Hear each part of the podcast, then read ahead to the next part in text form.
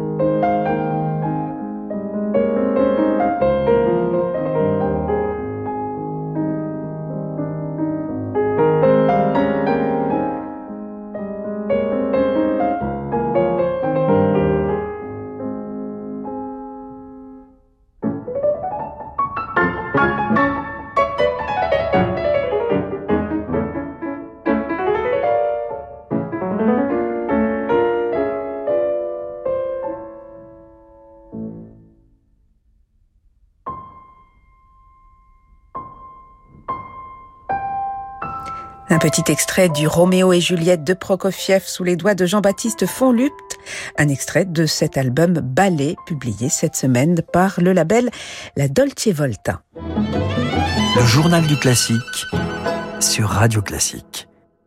Roméo et Juliette, ou plutôt Les Capulets et Montaigu, l'opéra de Bellini, à l'affiche de l'Opéra Bastille à partir de demain et jusqu'au 14 octobre dans la production mise en scène par Robert Carsen avec Julie Fuchs et Anna Goriakova dans les rôles titres et sous la direction de Speranza Scapucci qui fait à cette occasion ses débuts à l'Opéra de Paris. Des débuts qui auraient dû avoir lieu il y a deux ans, mais que la pandémie a repoussé. La chef italienne m'a confié ses émotions à l'issue de l'une de ses toutes premières répétitions dans la fosse de Bastille. Et débuter à l'Opéra de Paris, c'est un rêve pour n'importe qui, chef d'orchestre ou chanteur.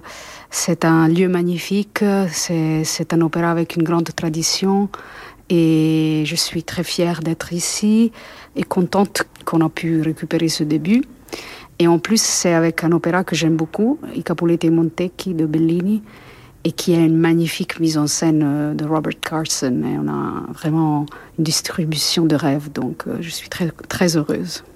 Alors cet opéra Les Capules Montaigu, vous l'avez dirigé la saison dernière et pas n'importe où, à, la Scala de Milan où vous avez fait vos débuts, où vous avez même été la, première femme à diriger l'orchestre de la Scala dans la fosse. Euh, cette production à la Scala, cela a été un moment très fort euh, de, votre carrière, de, votre vie de musicienne? Ah oui, oui, c'était un grand moment pour moi.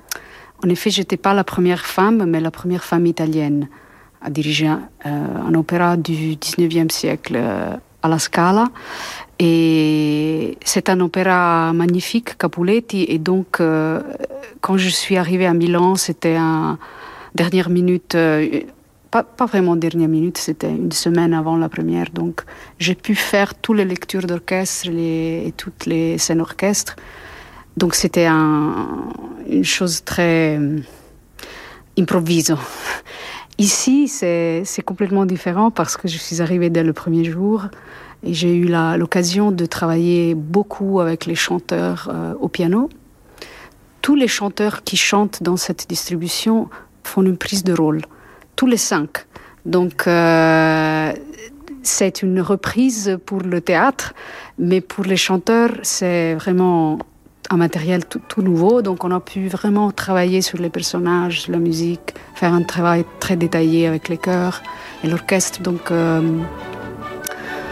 oui, je suis excitée.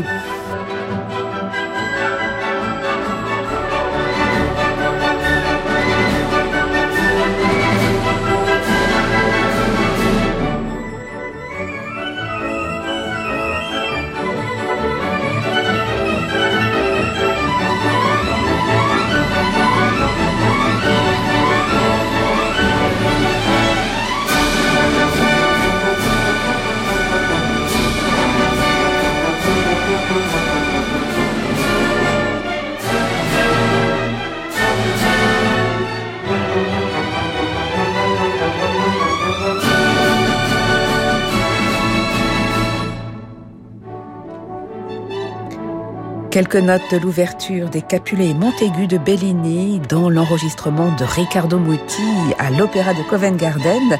Riccardo Muti, l'un des maîtres, l'une des grandes références de Speranza Scapucci, qui dirige donc cet ouvrage de Bellini dès demain à l'Opéra Bastille. Un ouvrage sur lequel cette grande spécialiste du bel canto nous apporte ce soir son éclairage.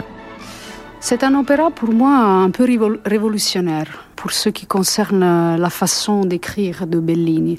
Parce que Bellini fait partie de ces compositeurs qu'on appelle belcantisti.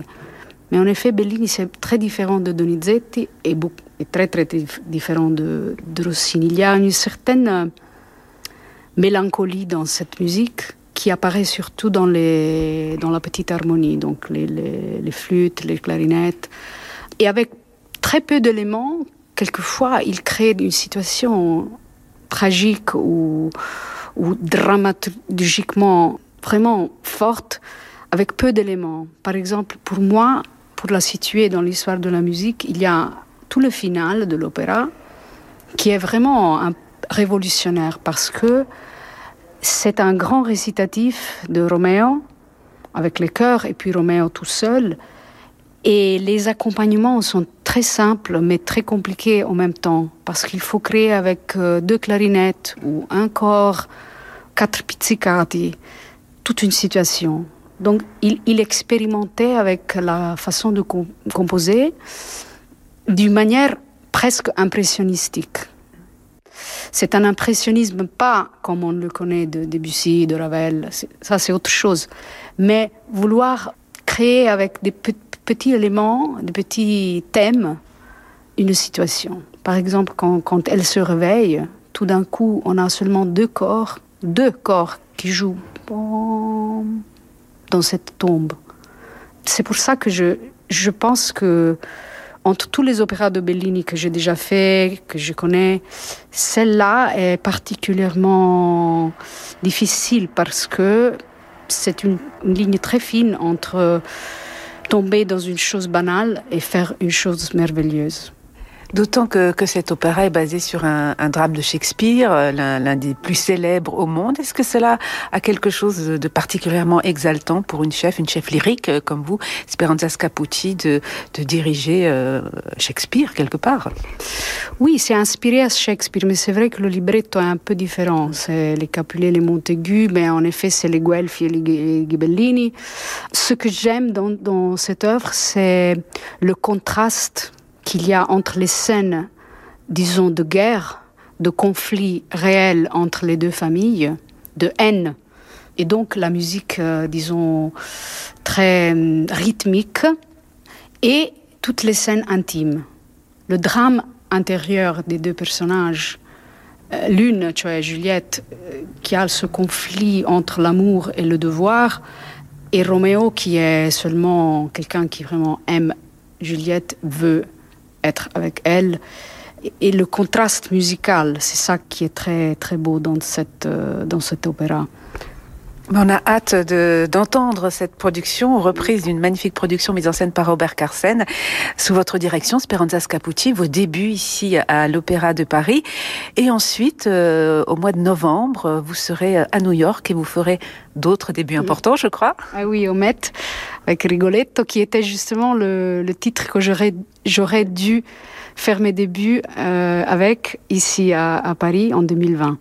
Ça a été euh, jusqu'à maintenant une année extraordinaire, le 2022. J'ai commencé avec ses débuts à Milan, inaspettato, disons, c'était une surprise pour moi. Puis Berlin, puis Covent Garden, maintenant Paris, et je vais finir l'année à New York. Donc, euh, New York, c'est un, une ville que j'aime beaucoup parce que j'ai habité longtemps à New York, j'ai étudié à la Juilliard School. Et je me souviens que quand j'étais étudiante, j'allais dans les places en eau euh, debout pour 5, euh, dollars euh, voir tous les stars et c'est vraiment un autre rêve pour moi d'y aller comme, chef d'orchestre.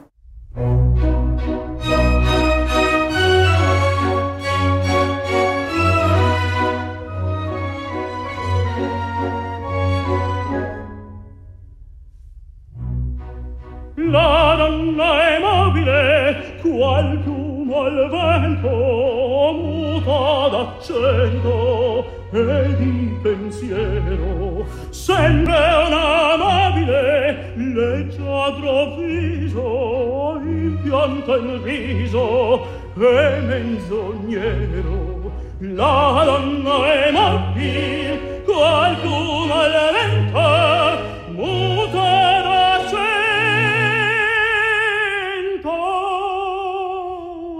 e di pensier pensier.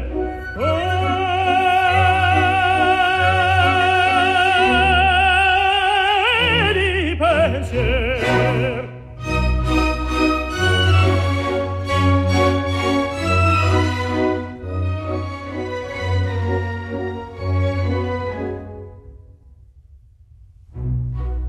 E sempre misero Lia le s'affida, chi le confida, mal cauto il core, ormai non sentesi, felice appieno, chi su quel seno non li va amore. La donna è matti, qual tu maledetta,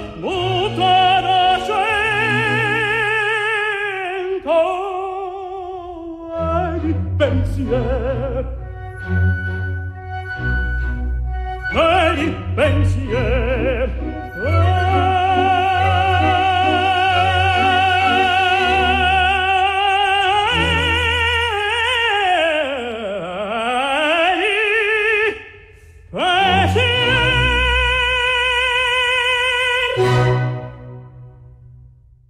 La Donna e Mobile, célèbre air du Rigoletto de Verdi, chanté ici par Saimir Pirgou, avec l'orchestre du Mai musical florentin, sous la direction de Speranza Scapucci. Speranza Scapucci fera donc ses débuts au Metropolitan Opera de New York au mois de novembre, avec ce Rigoletto de Verdi. Et elle reviendra également cette saison en France sur la scène du théâtre des Champs-Élysées après sa production Décapulé et Montaigu à l'Opéra. Elle y reviendra en tant que chef d'orchestre associé de l'Orchestre de Chambre de Paris et cela pour deux concerts au mois d'octobre prochain, le 17 octobre avec Xavier de Mestre et puis en mars 2003 pour un programme lyrique. Un orchestre qui vient de perdre son directeur musical, Lars Vogt. Speranza Scapucci est revenu justement à notre micro sur ce triste événement. Je l'ai jamais euh, rencontré personnellement, mais je, connais son œuvre. Et il était un artiste magnifique, euh, très sensible, euh, magnétique, je dirais, et une personnalité importante. Je pense que pour l'orchestre, c'est une grande perte. Il faut, il faut penser à lui certainement quand on fera le concert. Tout le monde va, va penser à lui et c'est oui, c'est triste. Euh, il faut toujours penser que les musiciens qui laissent une trace, euh, pas seulement musicale, mais humaine, et de ce que j'ai entendu dire, euh, il était vraiment quel quelqu'un de vraiment spécial. Donc je sais que pour la vie parisienne et pour le monde de la musique, c'est une grande perte. Mais le message qu'il a donné avec sa musique reste pour l'éternité. Alors vous dirigerez deux fois cette saison l'Orchestre de Chambre de Paris dans un programme symphonique au mois d'octobre avec Xavier Demestre et puis un petit peu plus tard au, mois de mars dans un programme de, de bel canto, de duo avec Marina Rebecca et, Karine Dehé. Donc on aura à la fois votre euh, casquette chef symphonique, votre casquette chef lyrique. Comment s'équilibre le, le lyrique et le symphonique qui compte aussi euh, beaucoup pour vous, Speranza Scapucci, aujourd'hui? Je pense que c'est un bon équilibre dans, dans, ma vie musicale et j'aime cet équilibre parce que c'est vrai que j'aime beaucoup l'opéra et comme j'étais chef de chant, j'ai fait beaucoup d'opéra. Mais le symphonique, c'est autant intéressant et c'est beau de quelquefois de travailler seulement avec l'orchestre, euh, avec des grands solistes. Et justement, je pense que l'orchestre de chambre de Paris, c'est une des rares orchestres qui font les deux euh, à très grand niveau, très haut niveau. Et donc, je suis très heureuse de pouvoir toucher un peu les deux répertoires. Le premier concert, c'est surtout de la musique italienne. On voulait faire un, on m'avait demandé un programme surtout du 18e, 19e siècle. Donc on a Cherubini et cette symphonie di Mercadante que presque personne connaît. Et puis Xavier de Mestre, c'est un grand, un grand artiste. Je l'avais connu à Vienne euh, quand il était dans l'orchestre de Vienne et j'étais chef de chant à l'Opéra de Vienne. Donc ça va être très beau de le re-rencontrer. Et avec Marina et Karine, euh, c'est un grand programme euh, de bel canto. Donc je suis très, très contente de ça. Alors vous venez euh, de mettre fin à votre mandat à la tête euh, à la tête de l'Opéra de Liège pour pouvoir justement assurer euh, toutes ces productions puisque vous êtes appelé maintenant à travers le monde, Speranza Scapucci, mais vous allez garder des liens avec la maison liégeoise et, notamment y revenir pour un, répertoire nouveau pour vous, le, dialogue des Carmélites de, de Poulenc. C'est un opéra que j'ai jamais dirigé, mais je connais beaucoup de Poulenc. Euh, j'ai dirigé des, choses, euh, des morceaux pour chœur, par exemple. Et en tant que pianiste, j'ai joué beaucoup de, chansons de Poulenc. Donc c'est un compositeur que j'aime beaucoup. J'aime beaucoup la pièce de Bernanos. Et on avait décidé ensemble avec le nouveau directeur euh, de faire sa première grande production de son mandat parce que maintenant, presque tous les spectacles de cette saison à Liège sont encore euh, des remports euh, du Covid de, la direction ancienne, de faire quelque chose de, puissant, et c'est un, une œuvre très dramatique. Euh, ça va être presque tout au féminin avec une mise en scène euh, Marie-Lambert Le Bihan, et on a un cast euh, de nouveautés, vraiment, hein, des, chanteurs, des chanteuses belges et françaises qu'on va découvrir ensemble. Et ce sera l'occasion de vous entendre dans du Poulenc. Alors c'est vrai qu'on vous associe au répertoire euh, italien. Vous avez fait merveille euh, l'année dernière dans Eugène Onegin de Tchaïkovski. Comment avez-vous envie aujourd'hui de, l'élargir, euh, ce répertoire? Mais c'est en effet, je pense que en tant que musicien, on, doit, on doit explorer tout. Ça ne veut pas dire que tout le répertoire va être quelque chose qui je vais aimer, mais je n'aime pas euh, être vue comme quelqu'un qui fait seulement le répertoire italien parce que je suis italienne. La musique, c'est un, un langage international, c'est un langage universel. Donc, si je fais un répertoire symphonique euh, du Tchaïkovski, pourquoi je ne peux pas faire euh, un opéra de Tchaïkovski? La seule grande différence, c'est pour moi, que quand je fais ces, répertoires différents, je travaille beaucoup sur le texte. Donc j'ai dû apprendre un peu de russe quand j'ai fait Onegin. Mais j'ai déjà dirigé Carmen, j'ai fait Fille du régiment français, je vais faire Poulenc. Il ne faut pas se limiter à quelque chose qui est dans notre zone de confort seulement parce qu'on connaît la langue. Parce que quand on a appris la musique, je parle pour moi-même, en tant que pianiste par exemple, j'ai appris toute la musique. Schubert, euh, Schumann, Mozart, Tchaïkovski, euh, Shostakovich. Euh, donc, je pense que c'est une erreur de mettre les personnes dans des, boîtes. La boîte italienne, la boîte française, la boîte russe. Pourquoi? Non? Mais vous êtes déjà sorti des boîtes, hein, de toute façon. Oui, oui, mais, mais il faut insister parce qu'on vit, on vit dans un monde où c'est plus facile aussi pour les, les, gens qui font la programmation, de penser elle est italienne, alors on fait l'italien.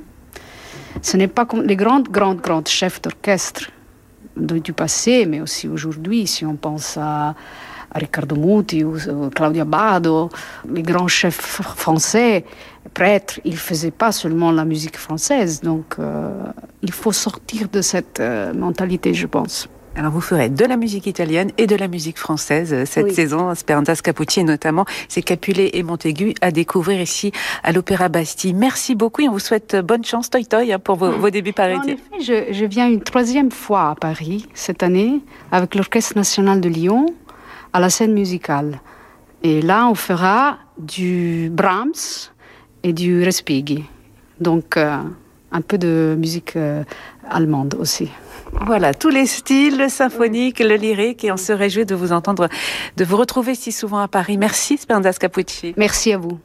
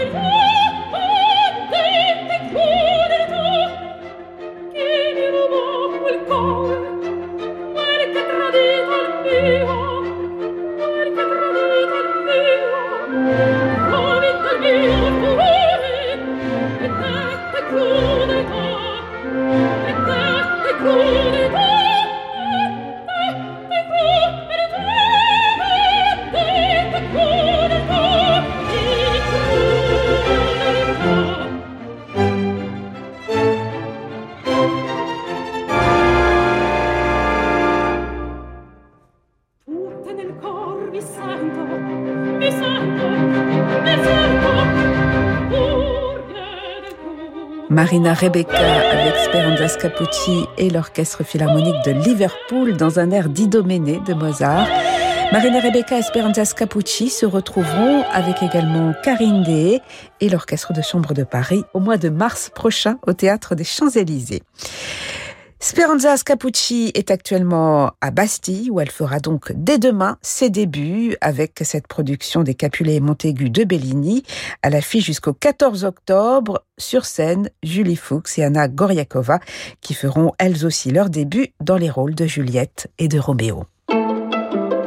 Nouvelle génération de Thierry Lériteau avec le Figaro. Bonsoir Thierry. Bonsoir Laure. Alors ce soir, vous nous parlez d'un métier qui ne fait pas beaucoup de bruit, mais dont la chambre d'écho ne cesse de s'agrandir. Que c'est joliment dit, une fois de plus, Laure. Mais oui, ce soir, nous allons évoquer une profession bien mystérieuse et des plus méconnues, bien qu'elle s'inscrive dans la préoccupation majeure de notre temps et de cette rentrée, surtout après l'été particulièrement chaud qu'on a eu. Je veux parler de l'écho acoustique Kesako, vous direz-vous en pensant tout Eh bien, pour démêler cet imbroglio tant musical qu'écolo, je vous propose d'aller à la rencontre du Picasso de notre sibylline discipline, j'ai nommé Jérôme Sueur. Sous ses dehors timides se cadra à la force tranquille et l'un des jeunes pontes de ce métier en pointe, le chercheur rattaché à l'Institut de systématique évolution et biodiversité du Muséum national d'histoire naturelle, et d'ailleurs un familier des médias et de la radio qu'il connaît bien pour avoir été chroniqueur sur France Inter. Il a publié au printemps chez Actes Sud Les sons de la Terre, inventaire détaillé et expliqué de quelques 150 sons de la nature émanant de la sonothèque du muséum et il est l'un des principaux conseillers scientifiques de l'exposition Musique animale, exposition qui vient de s'ouvrir aujourd'hui même à la Philharmonie de Paris. Mais une exposition, Thierry, qui ne porte pas sur l'écho acoustique à proprement parler. Non, non, je vous rassure, pas frontalement. Cet accrochage monde de plus de 150 œuvres qui se lit comme un livre ouvert sous forme d'abécédaire questionne avant toute chose le rapport de l'homme et de l'artiste et du musicien au son et aux mélodies de la nature, bruissant de mille mélopées, ululées, sifflotées, stridulées ou coassées, ce fascinant paysage sonore et visuel, mi-cabinet de curiosité, mi-accrochage d'art contemporain, fait dialoguer instruments de musique zoomorphes et installations polymorphes. Il fait évidemment la part belle à tous les sons du vivant comme aux inventaires d'oiseaux de Messian et nous interroge aussi sur l'avenir de la biodiversité. Et si l'on s'émerveille à loisir devant cette toile d'araignée musicale du plasticien argentin Thomas Saraceno, on se laisse tout autant cueillir par l'envoûtant chant des baleines à bosse ou le son des forêts nocturnes dans lesquelles nous immergent plusieurs alcôves de l'exposition. Des paysages sonores qui sont justement le domaine de Jérôme Sueur. Eh bien oui, vous l'aurez sans doute compris, l'écho acoustique étudie la complexité des paysages sonores naturels, mais dans le but précis d'en inventorier l'évolution. C'est un dérivé de la bioacoustique, une discipline bien plus ancienne qui se concentre, elle, surtout sur l'étude du comportement sonore animal.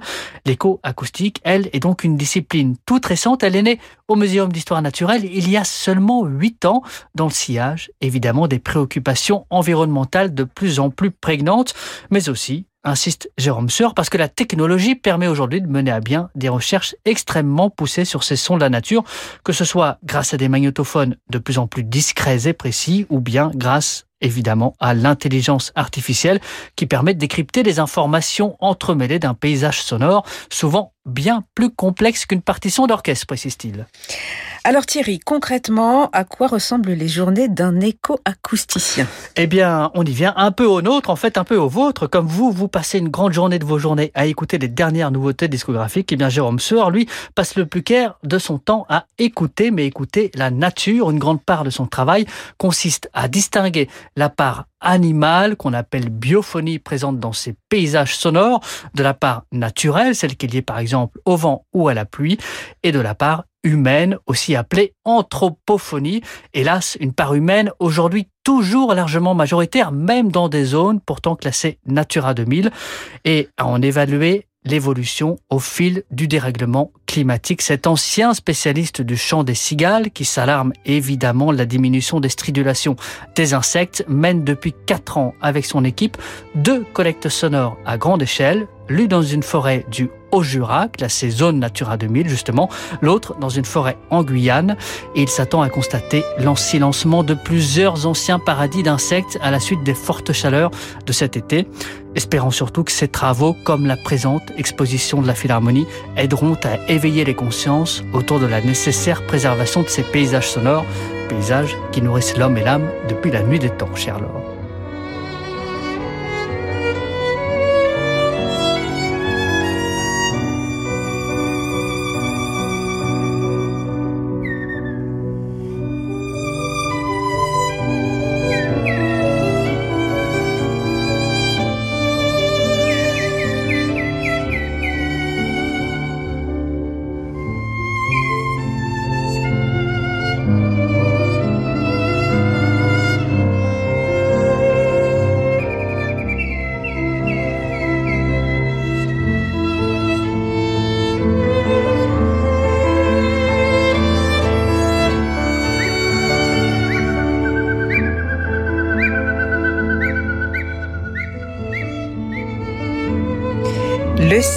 Saint-Saëns avec le violon de Geneviève Laurenceau, le piano de Chani Di Luca et des chanteurs d'oiseaux pour illustrer cette chronique euh, climatique. Exactement, chanteurs d'oiseaux qu'on retrouve d'ailleurs hein, euh, à plusieurs moments dans cette exposition Musique animale à la Philharmonie de Paris. Merci beaucoup Thierry et à la semaine prochaine pour un autre portrait. Merci à Bertrand Dorini pour la réalisation de ce journal du classique. Demain, nous serons avec Klaus euh, qui dirigera justement à la Philharmonie de Paris cette semaine ces musiciens de l'Orchestre de Paris. Très belle soirée à tous, soirée qui se prolonge en musique avec Francis Drezel.